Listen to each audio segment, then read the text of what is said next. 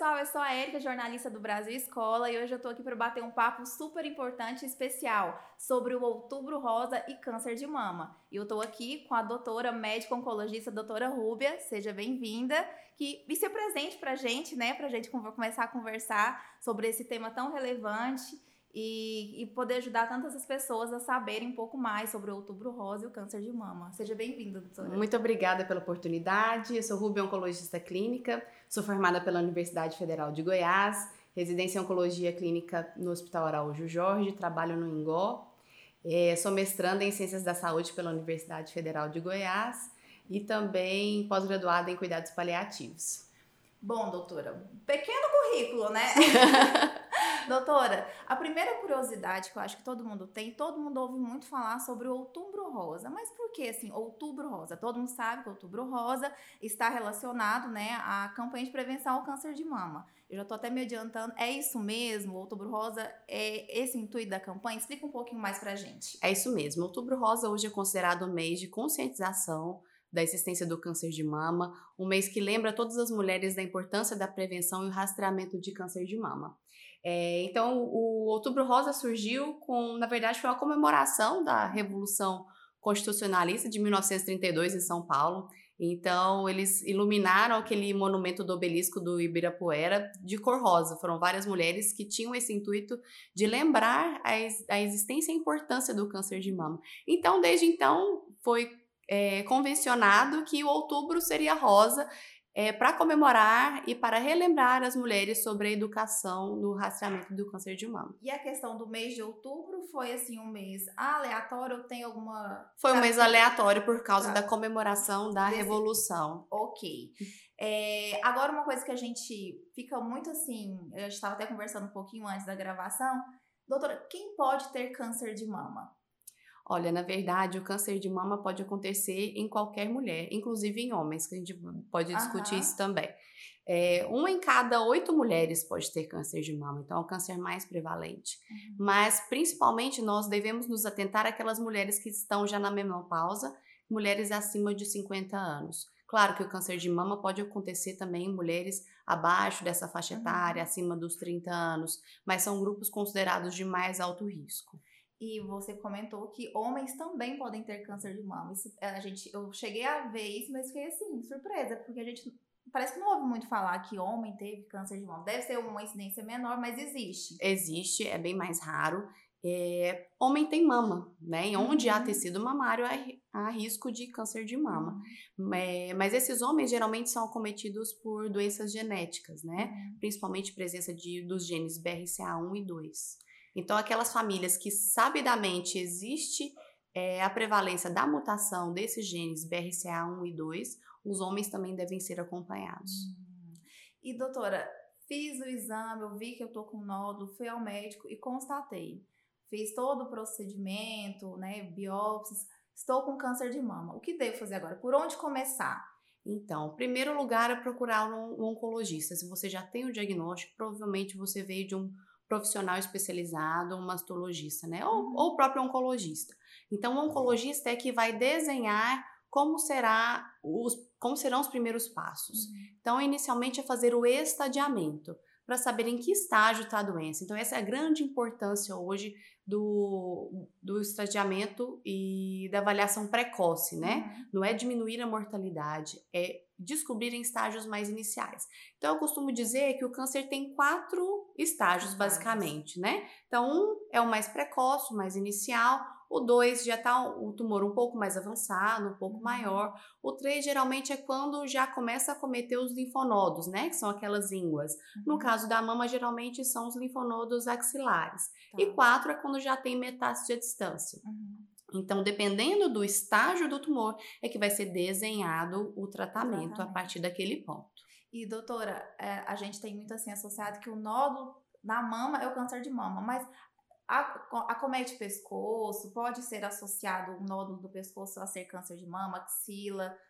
Sim, o principal é, é o, o, câncer ele pode se espalhar de duas formas basicamente. Uhum. A primeira através do sangue, que através do sangue pode ir para outros órgãos como pulmão, fígado, cérebro, ossos. Uhum ou através do, da via linfática, que aí Tá. acomete os linfonodos. Uhum. Muitas mulheres acabam descobrindo o câncer de mama porque às vezes nem, nem conseguiu palpar o nódulo, mas sentiu um caroço na axila.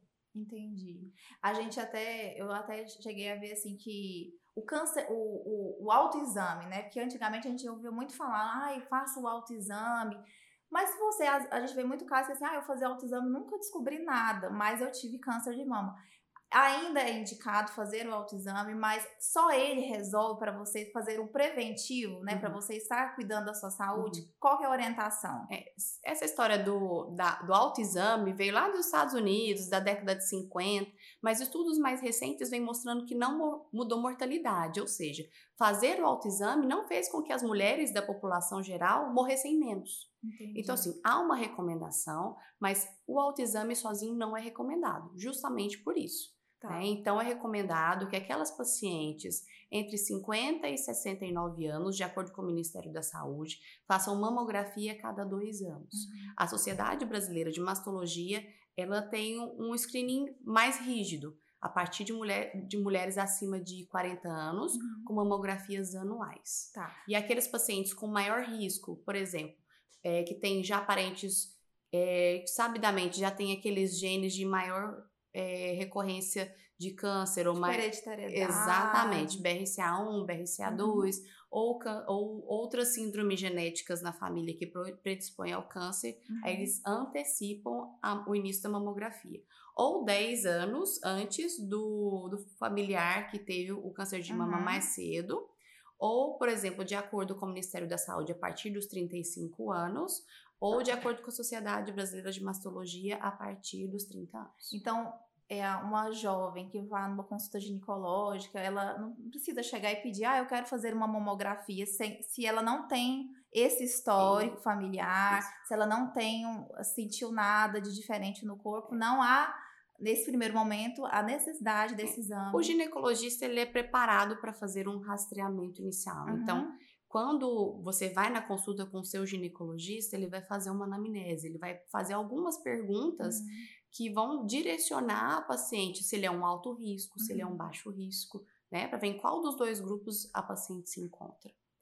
E o câncer de mama no Brasil, é, o, a, a incidência é muito grande, né, doutora? A incidência é muito grande, como eu disse, uma em cada oito mulheres, é né, de uma forma é mais prática, pode ser acometida por câncer de Uhum. mama. Então, de acordo com os dados do INCA para o triênio 2020-2022, são esperados mais de 66 mil novos casos de câncer de mama, muito sendo que em algumas regiões, como por exemplo na região sudeste do Brasil, pode chegar a mais de 80 casos para cada 100 mil mulheres. É muita coisa. É muita né? coisa.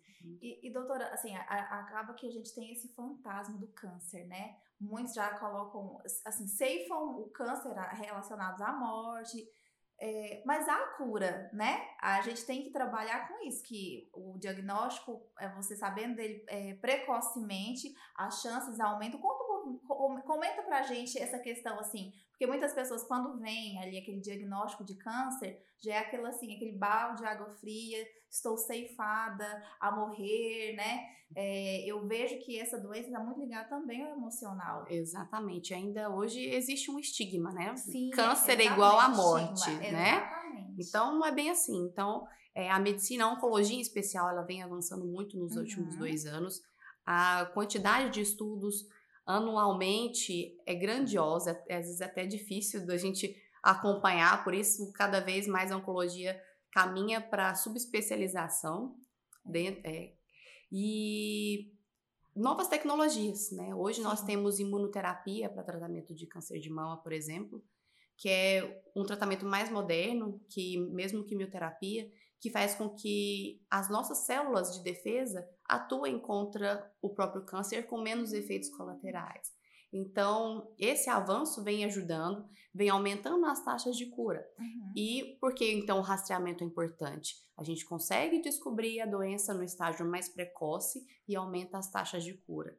É, geralmente, quando o tumor já está no estágio 4, ou seja, a doença é metastática, o tratamento geralmente é paliativo. Explica só porque, assim, como a gente está com um público mais jovem, às vezes é, eles não sabem o que quer dizer, ou até ouvem falar, né? Ah, o câncer com metástase. O que, que é essa metástase? A metástase é quando a doença se espalha.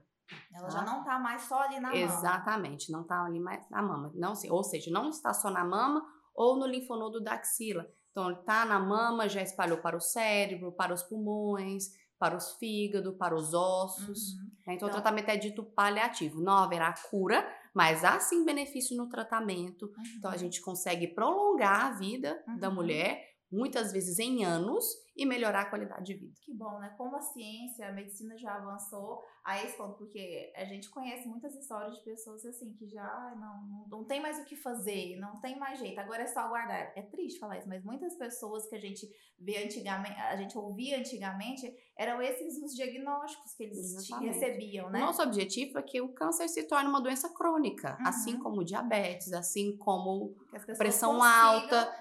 Conviver. Exatamente. É tratar para o resto da vida. Então, Sim. quanto mais a gente conseguir prolongar morte, mesmo não curando, melhor. Ótimo. E doutora, a, o tratamento para quem tem plano de saúde e quem não tem? É, a rede pública oferece esse tratamento oncológico também para pessoas que não possuem plano de saúde? Sim, a rede é, básica de saúde, ela geralmente recebe os pacientes, né, que, uhum. são, que são suspeitos e referenciam, então, ou seja, vão repassar esses pacientes, agendar consultas em serviços especializados assim que tiver o diagnóstico uhum. ou uma alta suspeição do diagnóstico, né? Aqui em, Goiânia, por exemplo, nós temos é, a Santa Casa, o Hospital Araújo Jorge e o Hospital das Clínicas, né? Que, que são CACONS e UNACONS, que são centros de referência de tratamento do câncer. Lembrar que é muito importante que vocês saibam que existe a lei dos 60 dias. Né? Explica pra gente. A lei dos 60 dias é que o paciente tem no máximo 60 dias para ter o tratamento, para iniciar o tratamento oncológico. Isso é lei, isso tem que ser exigido das autoridades. Olha só, gente, se eu não sabia dessa informação, informação bem relevante. É muito né? relevante, isso.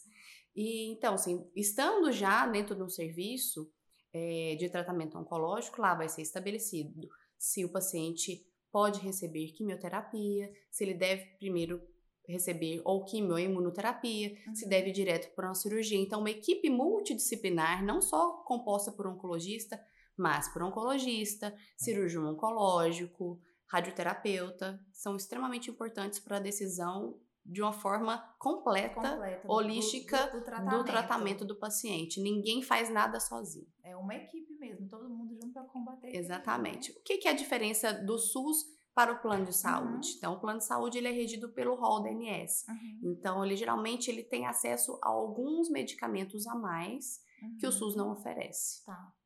E, e, esse paciente pode conseguir depois esse medicamento pela justiça? Sim, alguns pacientes ah, acabam judicializando. É, o Ministério Público do Estado de Goiás, inclusive, faz um trabalho maravilhoso em relação a isso, é, que ajudam muitos pacientes conseguirem. Então, quando o paciente resolve judicializar, o médico faz um relatório, acaba solicitando, encaminhando ao Ministério Público, que, que auxilia muito o paciente e repassa para peritos especialistas para avaliar a ação técnica daquela solicitação. E em seguida encaminha para o juiz que determina ou não a liberação daquele medicamento. Então, assim, hoje no processo judicial, nós temos uma noção que está demorando em torno de seis, sete meses. Infelizmente, ainda, é ainda é, muito, muito moroso. Tempo, né? Para um, um paciente de câncer. Exatamente. Apesar desse auxílio, tanto do Ministério Público Estadual do Estado de Goiás, quanto da Defensoria Pública Estadual e da União. E, doutora, a pergunta de milhões, né? Há uma forma da gente prevenir para não ter câncer de mama ou a, a, tendo hábitos melhores, se alimentando melhor, Existe essa, essa a, a, resposta para essa pergunta? Olha, a gente não sabe diretamente, né? Mas assim, existem sim alguns estudos que mostram aqui, por exemplo, aqueles pacientes que têm síndromes genéticas na família, né? Uhum. Ou que são portadores de genes é, de mutação genética que predispõe ao aparecimento de tumores hereditários, eles devem ser rastreados de uma forma mais intensa, às vezes com mamografias é, seriadas, com intervalos menores ou através de ressonâncias. Uhum. É, pacientes obesos, obesas têm mais chances de ter câncer, uhum. sedentárias, com alto consumo de gordura na dieta, é, pacientes com menopausa muito tardia ou menarca muito precoce, ou seja, são aqueles pacientes que têm uma exposição ao hormônio, ao próprio hormônio feminino uhum. durante muito tempo, ou aquelas pacientes que fazem reposição hormonal por mais tempo. E a gente eh, teve até aquele caso, uns anos atrás, da Angelina Jolie, que tirou todas as mamas já como. Não sei se eu tô falando errado o termo, me corrija, por favor, uma forma preventiva. Exatamente. Né, de não ter o câncer. Essa modalidade, essa forma como a Angelina fez esse tratamento, é um caminho ou ela é, é específica para quem tem essa questão hereditária? Isso, no caso... qualquer mulher, ah, não quero correr risco nenhum, quero tirar não. a mama e pronto, não quero ter essa dor de cabeça, não. passar por esse, por esse transtorno, né? Não, isso é específico para a população de alto risco. No caso da história da Angelina, a mãe dela teve um câncer de mama é, com BRCA mutado. E assim que a mãe dela viu, a Angelina foi uhum. submetida ao teste e ela também tinha. tinha. Ah, tá. Então foi só por isso, né? Uhum. Então ela fez a retirada das mamas, fez uma adenomastectomia, ou seja, ela retirou só a parte glandular, mesmo assim ela ainda tem um, um risco em torno de 5% mesmo. mesmo. É mínimo, mas ele ainda existe, uhum. né? E depois da prole constituída, aí que é avaliada a questão da oferectomia, né? Da retirada dos ovários. Hum, então, assim, não é qualquer pessoa, qualquer mulher que não queira, às vezes, correr o risco, né? São muitas variáveis para chegar tirando a todas as mãos. Exatamente. Então, isso tem que ser muito Bem discutido pensado, com o geneticista, né? com o mastologista, com o oncologista clínico. E uma questão que eu estava até comentando com você também antes da gravação, porque eu estava trocando, assim, trocentas figurinhas com a doutora, é, sobre a questão da amamentação. Muitas mulheres, é, até comentei com você de casos, né, que a gente sabe que a, a mulher fica estéril, sem poder, com a dificuldade de poder ter filhos depois do tratamento oncológico.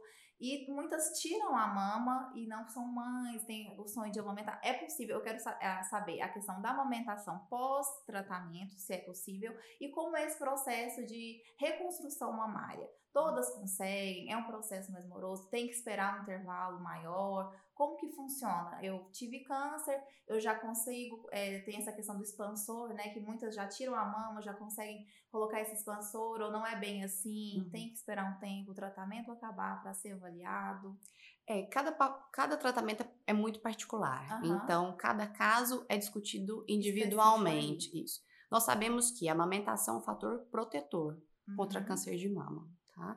E mulheres que foram submetidas a tratamento e que têm glândula mamária, engravidam, podem sim amamentar. Né? O que é discutido é durante a quimioterapia, tá. que vai depender muito do quimioterápico, do tratamento que está sendo feito. Uhum. Mas posterior ao tratamento, a mulher ainda tendo glândulas mamárias, não tem problema. Impede. A gente sabe que pacientes que foram submetidas à reconstrução mamária, às uhum. vezes tem um uhum. pouco mais de dificuldade, dificuldade. para drenagem do leite. Sim, é a questão de perda de ductos, né? A perda de ductos e até o desarranjo da arquitetura mesmo, tá. né? Porque como é que é a glândula mamária? Então todas drenam né, de uma forma organizada uhum. em direção à papila, né, em direção ao, ao mamilo, ao né, para a drenagem do leite. Depois que, uma, que a mama é submetida à cirurgia, pode haver uma bagunça, uhum. né, a arquitetura fica mexida, diferente, né? diferente, desorganizada. E doutora, tem algum recado que você acha importante passar para as mulheres? para muitas jovens que nós que nos assistem, né? É uma coisa que eu vejo muito é, que tem me assustado, é que a gente associava muito isso, assim, que pessoas mais idosas, pessoas mais velhas, a partir dos 50 anos, é que elas estavam mais predispostas a ter o câncer de mama. De fato, essa faixa etária é mais comum de ser acometida pelo câncer, mas nada impede de jovens também terem câncer de mama, né? Então, para vocês, meninas jovens que se importam com sua saúde, então façam um autoexame se vocês se sentirem confortáveis. Se não, é, procurem o mais cedo possível o ginecologista e, se necessário, ele vai te encaminhar para um mastologista em caso de algum nódulo suspeito, principalmente de um lado só da mama, naqueles casos em que há retração da mama ou mesmo do mamilo, no aparecimento de alguma íngua, algum caroço embaixo da axila, uma saída de um líquido estranho, é, tipo que a gente chama água de rocha, ou então sanguinolento pelo mamilo. Em meninas jovens, é, aparecimento de um nódulo que não some por mais de um, de um ciclo de menstruação. Então, todo ou qualquer alteração, procure seu médico e faça o acompanhamento pelo menos uma vez por ano com seu ginecologista, não só para a questão do rastreamento de câncer de mama, mas também de colo uterino e outras demais doenças. Doutora, eu até queria ter perguntado isso um pouquinho antes e me esqueci. Pode haver o câncer de mama só em uma mama ou, ou é assim, tem uma passa para outra? Não tem é. isso. Geralmente é de um lado só. Ah, tá. Geralmente é isso, assim, é... passa para o outro, pode ir para outros locais. Pode né? para outros lugares, mas eu já vi casos em que passou para outra mama. Mesmo? Eu Sim. achei que era assim. É raro, é raro. Eu falo que é, pode acontecer tudo. Né? É raro, mas pode acontecer. Mas o mais frequente é aparecer um nódulo de um lado só, uhum. em que palpando, você vai sentir a nodulação, ou acontece uma retração da pele, uhum. ou retração do mamilo. Em alguns casos, pode aparecer de uma forma, parece um câncer inflamatório, que nós chamamos. Fica, às vezes, a mama com aspecto engurgitado, grande, uhum. aspecto de casca de laranja. Isso também uhum. é um aspecto que pode indicar câncer de mama. E dependendo do estágio que você encontra esse. O estado que sua mama fica, quer dizer que está mais avançado, a, a olho nu não dá para você avaliar só por aquilo ali, né? Porque muita gente fala, nossa, que já tá tudo roxo, vai estar tá muito grave. Não dá para avaliar isso Não aqui. dá, com certeza. Só clinicamente. Clinicamente, o médico, ele, é, ele geralmente ele tem uma régua para medir, uhum. né? Então ele sempre vai fazer o acompanhamento clínico e com exames de imagem. Queria te agradecer, doutora, pela presença, por ter nos esclarecido tanta coisa e, e, mostrar como é importante a gente se conhecer, não ter esse estigma do câncer, não ter vergonha, né? Exatamente. Por se tratar de uma parte que a gente é, muitas vezes tem, tem medo de se tocar, de sentir. E achei muito válido o bate-papo, espero que vocês também tenham gostado. Continue nos acompanhando, marque quem você sabe que é uma mulher que precise saber desse conteúdo é, não se esqueça de se inscrever no canal para acompanhar os nossos próximos vídeos. E a gente vai ficando por aqui hoje, mas a gente volta já já.